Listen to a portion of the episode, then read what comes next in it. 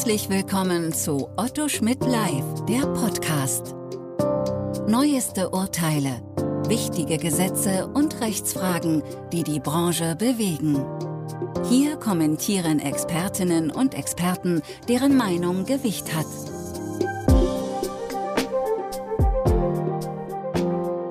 Willkommen zu einem neuen Podcast Datenschutzrecht in der Podcastreihe von Otto Schmidt Live. Mein Name ist Dr. Jens Eckert, ich bin Rechtsanwalt, Fachanwalt für IT-Recht und berate seit über 20 Jahren zum Datenschutzrecht.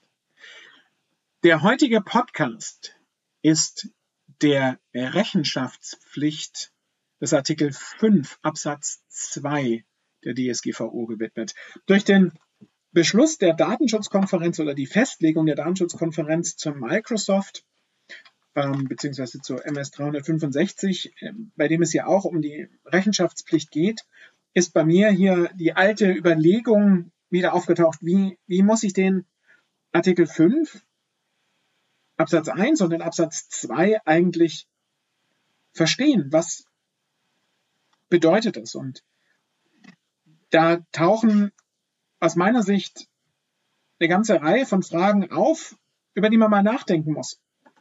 Einerseits die ähm, Bandbreite. Was ist von, den, von der Rechenschaftspflicht nach Artikel 2 Absatz, nach Artikel 5 Absatz 2 umfasst? Ähm, da wird in der Rechenschaftspflicht Bezug genommen auf den Absatz 1, also die Frage, welche Pflichten der DSGVO sind in Artikel 5 Absatz 1 abgebildet? Also die Frage nach der Bandbreite. Wie weit, was muss die Rechenschaftspflicht umfassen? Die andere Frage ist natürlich dann die, äh, die sich auch stellt, in welcher Detailtiefe. Und bei der Detailtiefe sind dann zwei Fragestellungen eigentlich, die, die auftauchen, die vielleicht sich überschneiden, aber äh, die eine Frage ist natürlich die, in welche Detailtiefe muss ich in die Verarbeitung, die ja wie bei einem Pro Pro äh, Produkt, wie bei, bei Microsoft, äh, bei MS 365 oder bei anderen Tools, nicht in einer singulären Verarbeitung besteht, sondern in einem Bündel von Verarbeitung. In wie tief muss ich da jeweils in den einzelnen Vorgaben des Absatz 1 eintauchen, um die Pflicht, der verantwortlich ist für die Einhaltung des Absatzes 1 verantwortlich. Also wie tief ist die Prüftiefe? Und dann die andere Frage, auch in der Prüftiefe, ähm, wie weit geht das, ähm, den, die Einhaltung nachweisen können müssen? Das sind die Fragen, ähm, über die, die man sich hier äh, tatsächlich vortrefflich Gedanken machen kann. Ähm, zunächst mal zur, zur, zur Bandbreite. Ähm, landläufig und immer wieder bekommt man den Eindruck vermittelt, naja, ähm, eigentlich egal was an Pflichten in Artikel 6 bis Artikel 99 der Datenschutzgrundverordnung geregelt ist, ist am Ende des Tages auch irgendwo in einen der äh, Grundsätze des Artikel 5 Absatz 1 abgebildet. Aber ist das wirklich so? Ist das wirklich so, dass ich das alles hineinlesen kann? Ist das das, was Sinn und Zweck des Artikel 5 ist? Ja, das überschneidet sich in der Fragestellung natürlich dann mit der, mit der, mit der Dokumentationstiefe. Muss ich jede Vorgabe, die die Datenschutzgrundverordnung enthält, in der Dokumentationstiefe des Artikel 5 Absatz 2 nachweisen, nachweisen können? Oder ist es nicht vielmehr so, dass der Artikel 5 Absatz 1 Eckpunkte herausgegriffen hat, in Bezug auf die eine Nachweispflicht anordnet, die aber nicht die ganze Datenschutzgrundverordnung abbilden. Ja? Lassen wir, machen wir es mal am, am, am Grundsatz der Rechtmäßigkeit fest. Auf rechtmäßige Weise verarbeitet werden. Rechtmäßigkeit. Wie weit geht das? Ähm, ist das jetzt nur Artikel 6, einschließlich Artikel 7, 8 und 9? Oder bedeutet das die Verarbeitung ist nur rechtmäßig, wenn alle Vorgaben der Datenschutzgrundverordnung eingehalten sind. Ganz einfache Frage. Ist, habe ich noch eine rechtmäßige Verarbeitung oder anders formuliert, wenn ich gegen die betroffenen Rechte verstoße ja, oder die entsprechende Organisation für die betroffenen Rechte nicht vorhalte, ist das dann eine Verarbeitung in nicht rechtmäßiger Weise? Macht, obwohl eine Einwilligung nach Artikel 6 Absatz 1 unter Absatz 1 Buchstabe a vorliegt, die Nichtbeachtung der betroffenen Rechte die Verarbeitung rechtswidrig oder bleibt sie nicht gleichwohl rechtmäßig und damit eigentlich auch in Erfüllung der ähm, Vorgabe des Artikel 5 Absatz 1 Buchstabe A. Das kann man, glaube ich, wenn man, wenn man da weiter drüber nachdenkt, ähm, kommt man an den Punkt, was ist eigentlich Verarbeitung? Und gerade hier jetzt bei dem Grundsatz spielt, würde dann ja eine Rolle spielen, die Rechtsprechung, die wir ja zum Teil auch haben bei den, bei den Auskunftsansprüchen. Auskunftsanspruch nicht erteilt, Schadensersatzanspruch geltend gemacht, weil die Auskunft nicht richtig, nicht rechtzeitig oder nicht vollständig ähm, oder überhaupt nicht erteilt wurde, bei denen ja jetzt einzelne Gerichte schon gesagt haben, der Artikel 82 spricht von Verarbeitung der personenbezogenen Daten. Verarbeitung der personenbezogenen Daten ist aber nicht die zusätzlich hinzutretende Auskunftserteilung. Wenn man das so verstehen wollte und das hier hineinliest, habe ich eine rechtmäßige Verarbeitung auch dann, ähm, wenn ich die betroffenen Rechte nicht erfülle. Habe ich dann vielleicht einen Verstoß gegen treuen Glauben? Naja, äh, kommt wieder auf die äh, Verarbeitung an. Gut, bei der Auskunft könnte man natürlich dann nochmal drüber nachdenken, ob ich dann ähm, Transparenz verstoße. Aber da geht es ja darum, dass ich in nachvollziehbarer Weise verarbeite und nicht ein zusätzliches Recht erfülle. Also tatsächlich die Frage, wie, wie weit ähm, ähm, geht das an der Stelle? Ja? Ähm, wir haben die Zweckbindung mit drin, wir haben die Datenminimierung mit drin, wir haben die Richtigkeit mit drin, wir haben die Speicherbegrenzung, also die Löschung mit drin. Und dann wird es wieder handgreiflich ähm, bei ähm, der Integrität und Vertraulichkeit in einer Weise verarbeitet, die eine angemessene Sicherheit der personenbezogenen Daten gewährleistet, einschließlich Schutz vor un- und rechtmäßiger Verarbeitung, vor unbesichtigtem Verlust, unbeabsichtigter Zerstörung und unbeabsichtigter Schädigung durch geeignete technische organisatorische Maßnahmen. Ist das dann der vollständige Artikel 32? Oder ähm, da ist ja die Belastbarkeit, die Resilienz nicht mit drin, die Verfügbarkeit auch nicht.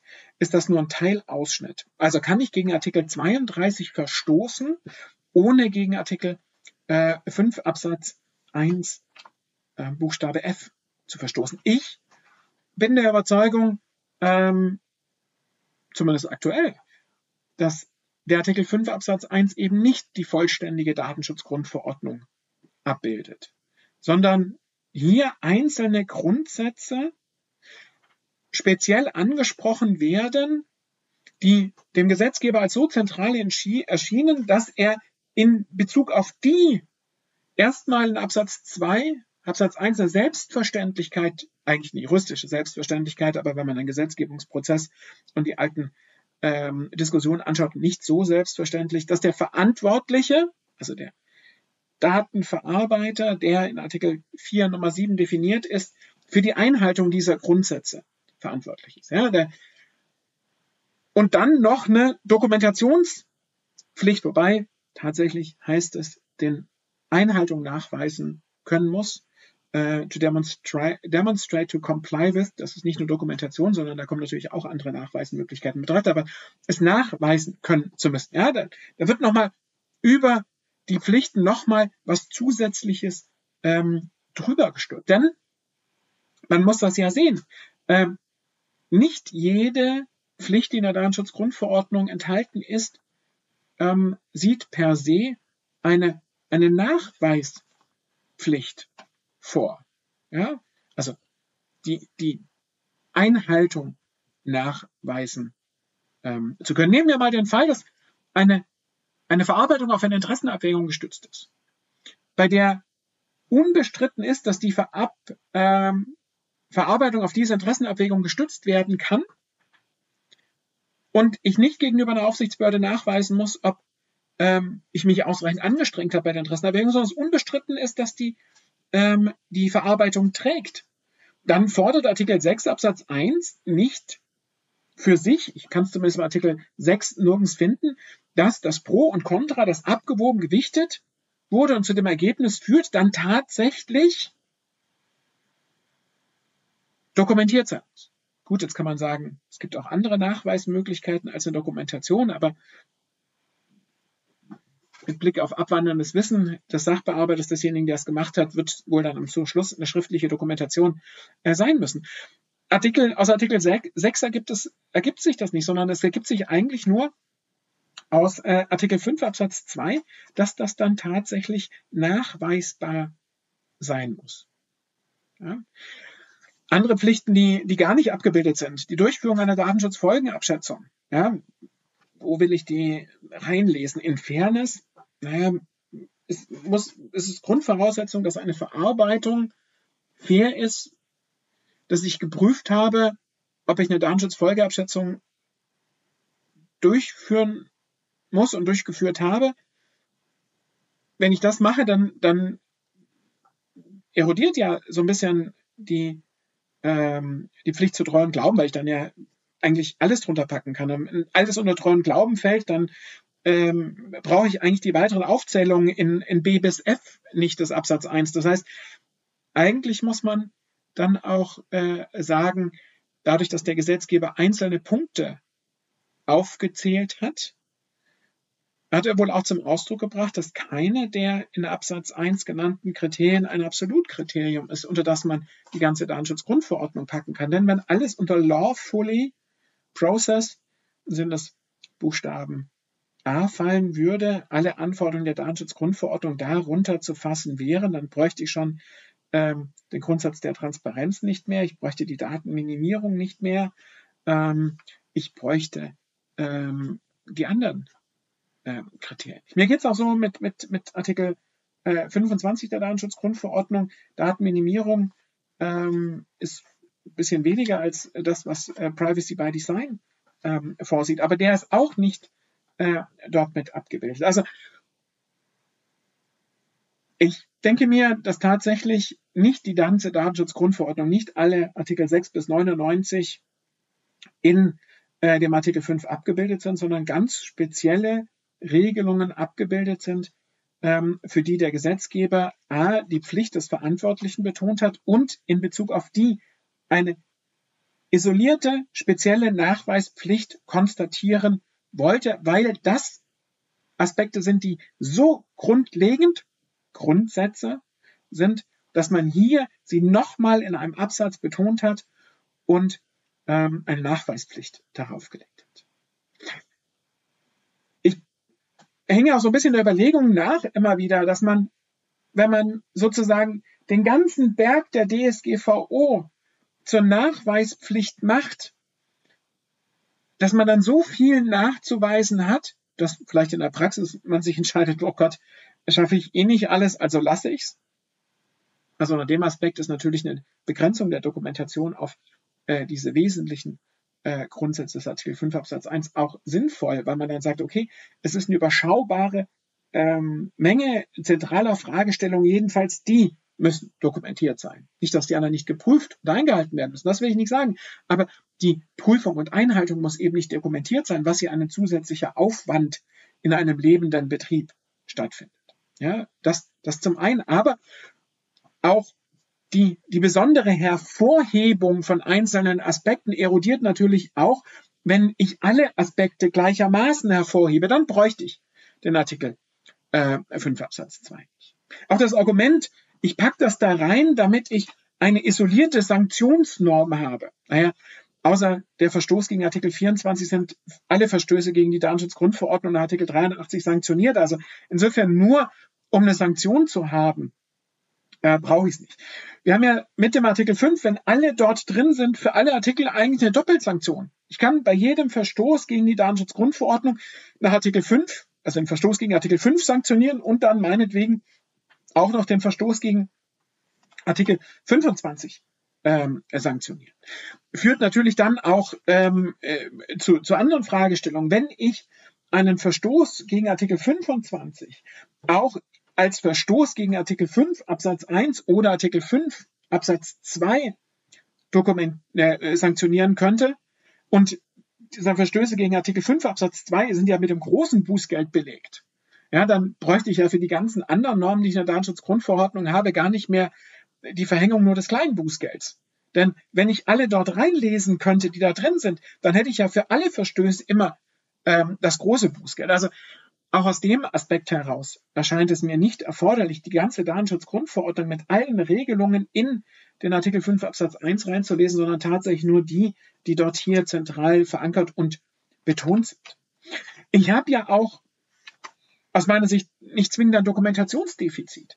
Ich habe ja als Dokumentationssituation ähm, das Verzeichnis von Verarbeitungstätigkeiten. Ich habe als Dokumentation faktisch äh, die Transparenzpflicht Artikel 13 bis 14. Ich habe die Pflicht zur Durchführung einer Datenschutzfolgenabschätzung. Ja, der Weg ist das Ziel, ähm, bei dem es gerade eben um die Bewertung geht. Das heißt, ich habe ja auch nicht zwingend ein, ein äh, absolutes Kontrolldefizit ähm, und Sanktionsdefizit, ähm, weil das hier dann tatsächlich herausfällt. Und ja, dann stellt sich natürlich auch, vielleicht stellvertretend für Artikel 5, aber ähm, oder in Artikel 5 stellvertretend für andere Regelungen, wie weit muss ich es eigentlich prüfen? Muss ich bei einem E-Mail-Versand-Tool, das ich einsetze, als Anwender, als Durchschnittsanwender jedes Detail hinterfragen, bewerten und prüfen und entscheiden können, um meiner Rechenschaftspflicht, also meiner Möglichkeit, die Einhaltung nachweisen zu können, zu erfolgen. Ja, natürlich kann man sagen, ähm, wenn ich etwas nicht verstehe, äh, dann kann ich es nicht prüfen, weil ich kann nur prüfen, was, was ich verstehe und nur in Bezug darauf kann ich die Einhaltung der Vorgaben der Datenschutzgrundverordnung nachweisen. Ja, ist richtig, aber kann ich mich da nicht dann auch auf Zusicherung von Dienstleistern, die ich ja gerade eben einkaufe, weil sie die Expertise haben, weil sie die Fachleute sind, weil sie das können, was ich nicht kann und mir deswegen die Dienstleistung einkaufe, kann ich mich dann nicht auf Zusicherungen, Dokumentationen, Aussagen von denen verlassen, ohne selbst hinterfragen zu müssen, wer der 23. Subunternehmer im kleinsten Glied ist. Gut, bei 23 Subunternehmern äh, ist vielleicht ein schlechtes Beispiel, weil ich dann ja schon wieder nervös werden muss. Aber kann ich mich nicht darauf verlassen, äh, wenn er sagt, ja, ich habe einen Drittlandtransfer, ja, es werden alle Vorgaben eingehalten, muss ich das dann tatsächlich en Detail nachprüfen, um einer Rechenschaftspflicht zu genügen? Ja, jetzt ein Argument, das als, als Jurist an anderen Stellen ja immer äh, etwas schwerfällt, aber ähm, ist das realitätsnah? Ja, oder habe ich da nicht tatsächlich vielleicht einen, einen risikobasierten Ansatz? Ja, einerseits, wie risikoträchtig ist die ähm, Bewertung, was bekomme ich vorgelegt, kann ich es mir anschauen, kann ich es hinterfragen, sind die Dokumente, die ich bekomme, schlüssig. Ja, natürlich muss ich dann auch gegebenenfalls nochmal nachlegen, wenn dann Defizite auftauchen, Pannen auftreten, Probleme auftreten. Aber wo endet die Nachforschungspflicht um den Artikel 5 und letztlich auch Artikel 32, 44, 25 erfüllen zu können? Wie weit muss ich in angebotene, mir angebotene Datenverarbeitung, Datenverarbeitungsunterstützende Funktionen eintauchen, um der Pflichten noch zu genügen? Muss ich das wirklich bis in den letzten Winkel selbst verstanden haben? Ist das überhaupt realistisch? Ja, der Großkonzern hört man immer so, ja, der kann sich ja dann die Expertise einkaufen. Naja, gut, auch dort ist Geld begrenzt, aber nehmen wir doch einfach mal den KMU, der eben auch ähm, diese Anwendung braucht, um einer arbeitsteiligen, digitalisierten Welt ähm, wettbewerbsfähig zu sein ähm, der kann sich nicht leisten, das alles nochmal im Detail zu erfragen. Er beauftragt den Dienstleister mit seinem Expertenwissen ja gerade eben deswegen. Und kann er sich dann nicht auf die Zusicherung verlassen. Ja, er muss vielleicht die richtigen Fragen stellen. Ja, es müssen die richtigen Dokumente vorgelegt werden. Ja, es müssen die Dokumente auf Stimmigkeit und Schlüssigkeit geprüft werden. Aber dann muss es auch genügen, oder? Ja? Oder kommen wir dann damit, dass wir damit jede Digitalisierung ähm, einstampfen, wenn wir das wollen. Und damit sind wir natürlich bei der Frage der Prüfung, auch der Frage der Nachweistiefe. Ja?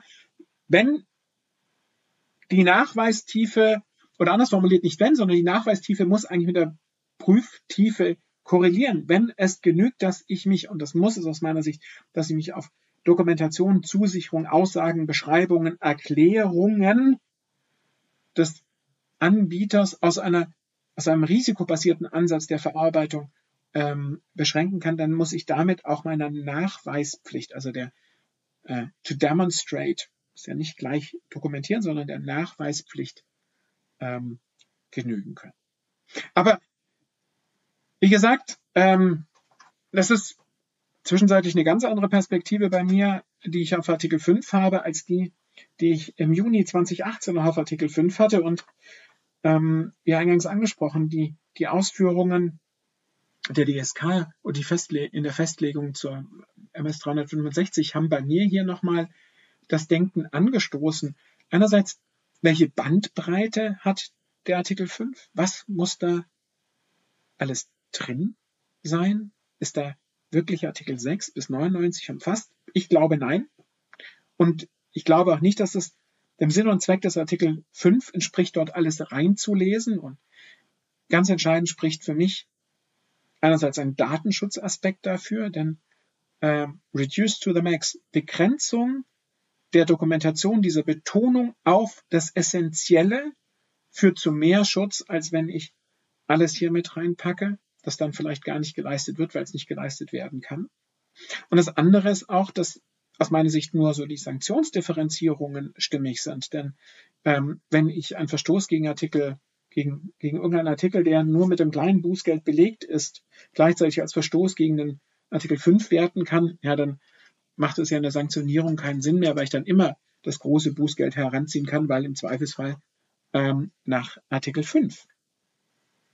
Und das scheint mir auch also daher datenschutzrechtlich und oder datenschützend, aber auch sanktionsrechtlich äh, stimmig zu sein. Und ja, der Verantwortliche ist für die Einhaltung des Absatzes 1 verantwortlich. Man ist da geneigt zu sagen, mit AC Schröder, ja, nee, ist klar.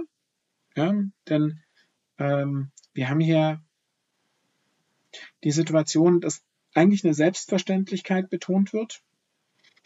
Aber die Betonung macht wahrscheinlich auch Sinn, weil man das auf die äh, Grundsätze bezieht.